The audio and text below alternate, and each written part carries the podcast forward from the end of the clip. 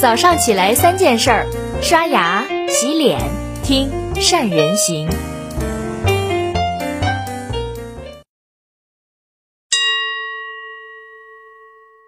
大家好，我是善人。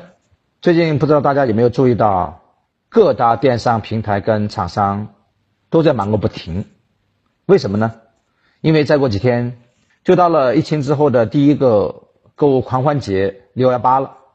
很多商家都已经提前在平台进行了预购促销，去彻底激发大家封闭了几个月的购物的欲望。这次，不要说一般的公司，就连高高在上的苹果公司都主动加入了促销的活动。这也是苹果第一次在国内开展降价活动，效果呢，当然出奇的好。苹果在天猫五小时五个亿的成交额。刷新了最快成交记录，在京东呢，苹果也创下了它的销售记录，只用了短短的五秒钟，销售额就破了一个亿，用了五分钟，iPhone 的销量更是突破了三万台，全天成交金额高达十五个亿。